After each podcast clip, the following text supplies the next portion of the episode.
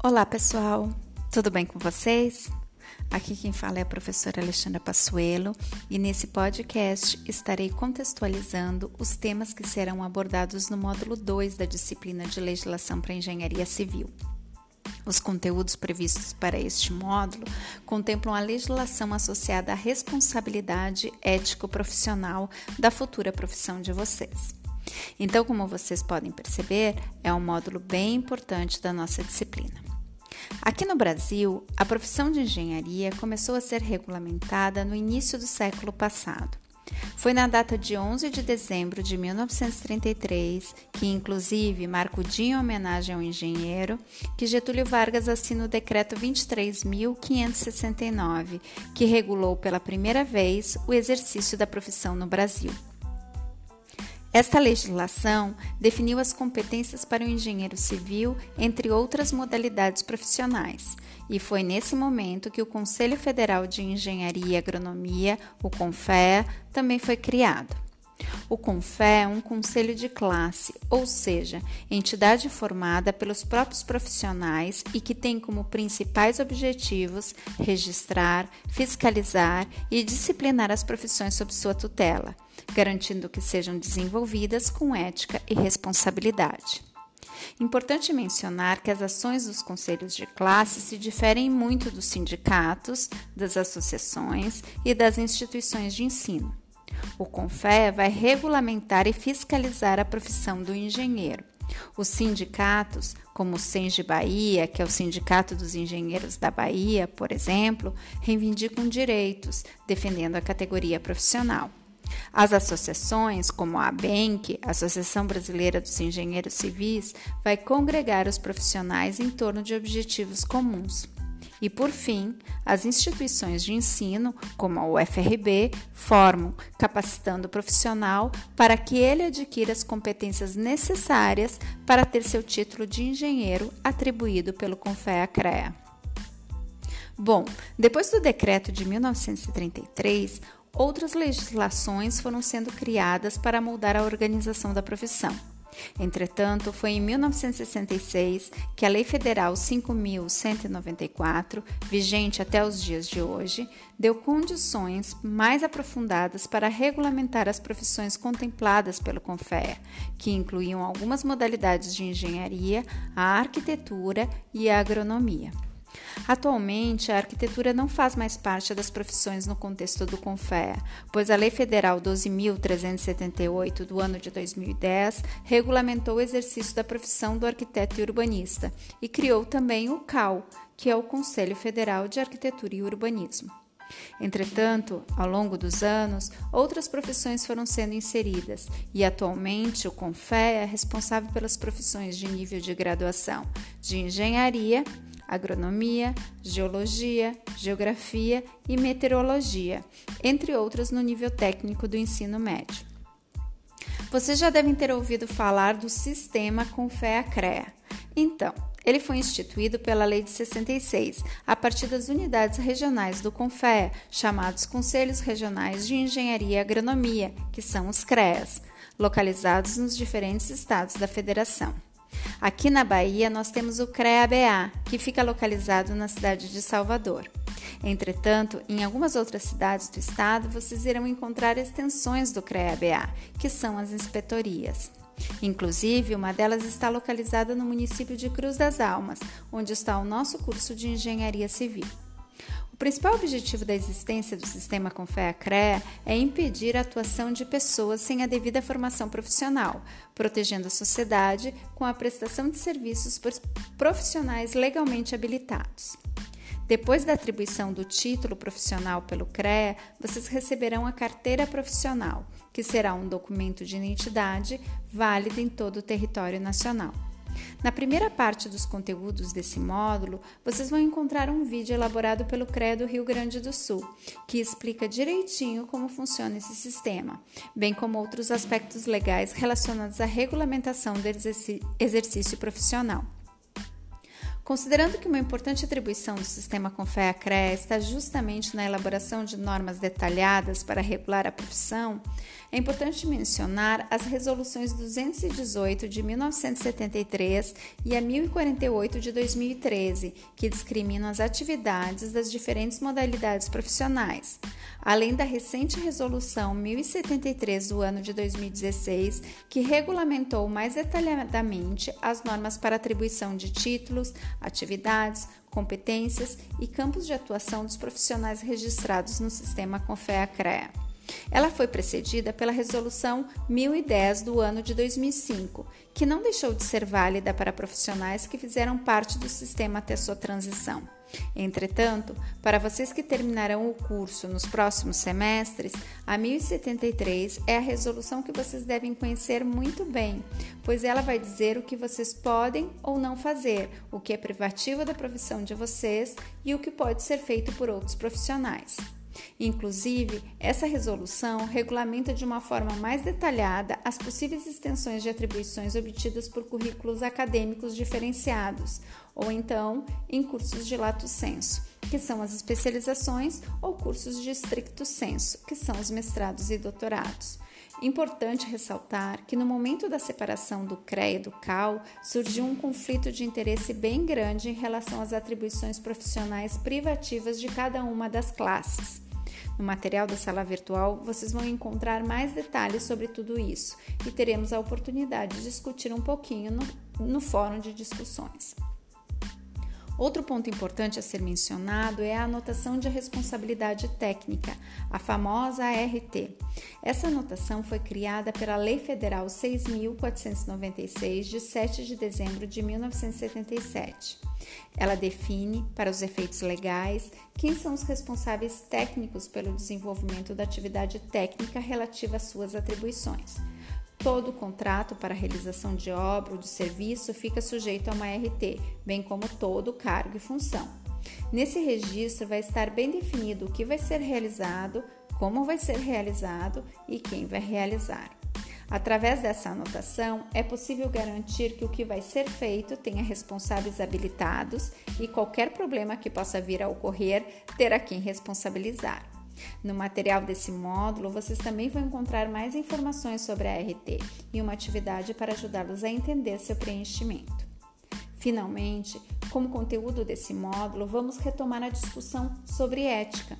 No módulo 1, nós refletimos e discutimos sobre a ética no geral, porém, nesse módulo, nós vamos aprofundar em relação ao Código de Ética Profissional da categoria, cuja última versão foi elaborada, conforme prevê a legislação federal, pelas entidades de classe e adotada pelo CONFE no ano de 2002. O documento aborda os princípios éticos da classe os deveres perante o ser humano e seus valores, perante a profissão nas relações com os clientes, empregadores, colaboradores e demais profissionais, bem como frente ao meio ambiente. Aponta também as condutas vedadas em todos os níveis de relações. O código também não deixou de elencar os direitos relativos ao exercício profissional da classe. No material da sala virtual, vocês vão encontrar o um manual desenvolvido pelo CONFEA que detalha o procedimento para a condução do processo de infração ao Código de Ética Profissional. O documento apresenta todas as questões relativas aos trâmites para a denúncia no CREA, as condições para a admissibilidade da denúncia e a instrução do processo e do julgamento, que pode passar por três instâncias diferentes. Primeiro, passa pelas câmaras especializadas do CREA, que é a primeira instância depois ao plenário do, CRE, do CREA, que é a segunda instância, e por fim pode ir ao plenário do CONFÉ em Brasília, que será a terceira e última instância que o processo pode chegar. Bom, pessoal, estes são os assuntos que nós veremos neste módulo 2. Da mesma forma que fizemos no módulo 1, os conteúdos em forma de vídeo e leituras foram lançados nessa nossa sala virtual do Google Classroom, bem como atividades que ajudarão vocês a absorver os conteúdos. Neste módulo, teremos três encontros síncronos. O primeiro será realizado no dia 28 de setembro, às 16 horas, onde trabalharemos um ponto específico do módulo. Já no dia 5 de outubro, no mesmo horário, temos agendado uma live com o professor Luizão, presidente do CREA. Esse será um momento bem legal, onde vocês terão a oportunidade de tirar todas as dúvidas referentes à forma de funcionamento do sistema Confea-CREA e suas resoluções. Por fim, no dia 7 de outubro, teremos um encontro síncrono onde faremos um exercício online. Lembro que todas as atividades são formas avaliativas nessa disciplina, então não esqueçam de participar e interagir nas discussões, bem como nos encontros online, um ótimo módulo para todos.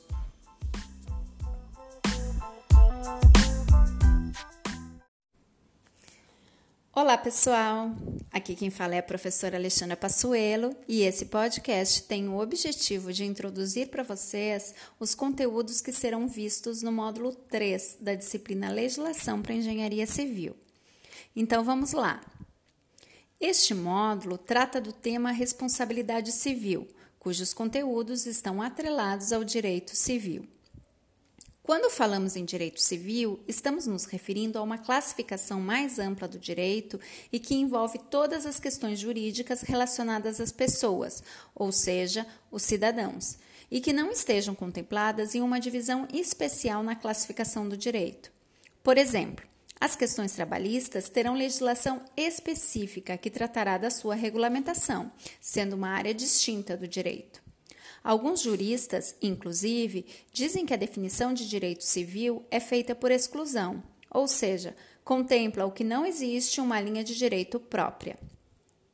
A principal legislação que trata do direito civil é o Código Civil Brasileiro, cuja última atualização foi realizada em 2002, através da promulgação da Lei 10.406. Essa legislação é formada por 2.046 artigos que vão regulamentar os direitos e obrigações das pessoas físicas, jurídicas, dos bens, móveis e imóveis e das relações jurídicas entre eles. Calma, não se assustem, não pretendemos nos transformar em advogados, então não vamos aprofundar sobre todos os temas mas vamos dar uma olhada nos pontos principais que estariam diretamente associados ao exercício da nossa profissão de engenheiro civil. No primeiro bloco de conteúdos, vocês vão encontrar uma série de vídeos da professora Kelly Bruch, da URGS, explicando as definições iniciais necessárias para compreender essa legislação. Também vão entender o que é um contrato e quais são os itens fundamentais na hora de fazer a sua redação. Incluí um artigo que dá dicas de como elaborá-lo, bem como alguns modelos encontrados em algumas páginas dos CREAS.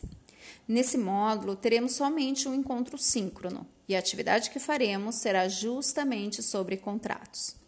No bloco 2, nós veremos como o engenheiro civil pode desenvolver seu trabalho como pessoa física ou como pessoa jurídica, de forma individual ou então com a parceria de sócios.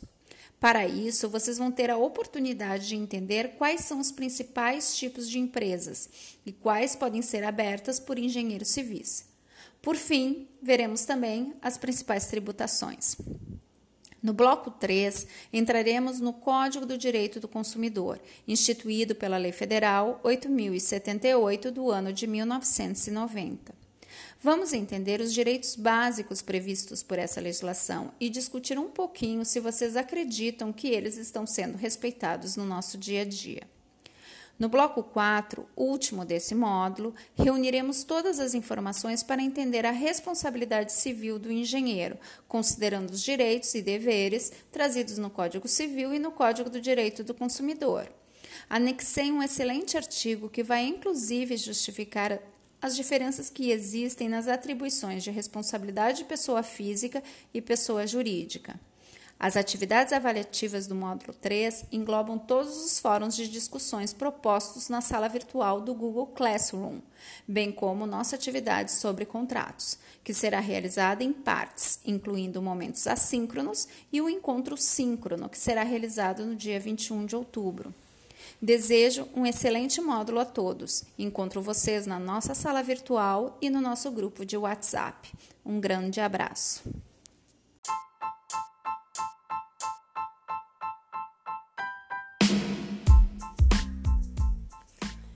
Olá, pessoal! Aqui quem fala é a professora Alexandra Passuelo e esse podcast tem o objetivo de introduzir para vocês os conteúdos que serão vistos no módulo 3 da disciplina Legislação para Engenharia Civil. Então vamos lá! Este módulo trata do tema responsabilidade civil, cujos conteúdos estão atrelados ao direito civil. Quando falamos em direito civil, estamos nos referindo a uma classificação mais ampla do direito e que envolve todas as questões jurídicas relacionadas às pessoas, ou seja, os cidadãos, e que não estejam contempladas em uma divisão especial na classificação do direito. Por exemplo, as questões trabalhistas terão legislação específica que tratará da sua regulamentação, sendo uma área distinta do direito. Alguns juristas, inclusive, dizem que a definição de direito civil é feita por exclusão, ou seja, contempla o que não existe uma linha de direito própria. A principal legislação que trata do direito civil é o Código Civil Brasileiro, cuja última atualização foi realizada em 2002, através da promulgação da Lei 10.406. Essa legislação é formada por 2.046 artigos que vão regulamentar os direitos e obrigações das pessoas físicas, jurídicas, dos bens, móveis e imóveis e das relações jurídicas entre eles. Calma, não se assustem. Não pretendemos nos transformar em advogados, então não vamos aprofundar sobre todos os temas. Mas vamos dar uma olhada nos pontos principais que estariam diretamente associados ao exercício da nossa profissão de engenheiro civil. No primeiro bloco de conteúdos, vocês vão encontrar uma série de vídeos da professora Kelly Bruch, da URGS, explicando as definições iniciais necessárias para compreender essa legislação. Também vão entender o que é um contrato e quais são os itens fundamentais na hora de fazer a sua redação. Incluí um artigo que dá dicas de como elaborá-lo, bem como alguns modelos encontrados em algumas páginas dos CREAS. Nesse módulo, teremos somente um encontro síncrono e a atividade que faremos será justamente sobre contratos. No bloco 2, nós veremos como o engenheiro civil pode desenvolver seu trabalho como pessoa física ou como pessoa jurídica, de forma individual ou então com a parceria de sócios. Para isso, vocês vão ter a oportunidade de entender quais são os principais tipos de empresas e quais podem ser abertas por engenheiros civis. Por fim, veremos também as principais tributações. No bloco 3, entraremos no Código do Direito do Consumidor, instituído pela Lei Federal 8078 do ano de 1990. Vamos entender os direitos básicos previstos por essa legislação e discutir um pouquinho se vocês acreditam que eles estão sendo respeitados no nosso dia a dia. No bloco 4, último desse módulo, reuniremos todas as informações para entender a responsabilidade civil do engenheiro, considerando os direitos e deveres trazidos no Código Civil e no Código do Direito do Consumidor. Anexei um excelente artigo que vai inclusive justificar as diferenças que existem nas atribuições de responsabilidade de pessoa física e pessoa jurídica. As atividades avaliativas do módulo 3 englobam todos os fóruns de discussões propostos na sala virtual do Google Classroom, bem como nossa atividade sobre contratos, que será realizada em partes, incluindo momentos assíncronos e o encontro síncrono, que será realizado no dia 21 de outubro. Desejo um excelente módulo a todos. Encontro vocês na nossa sala virtual e no nosso grupo de WhatsApp. Um grande abraço.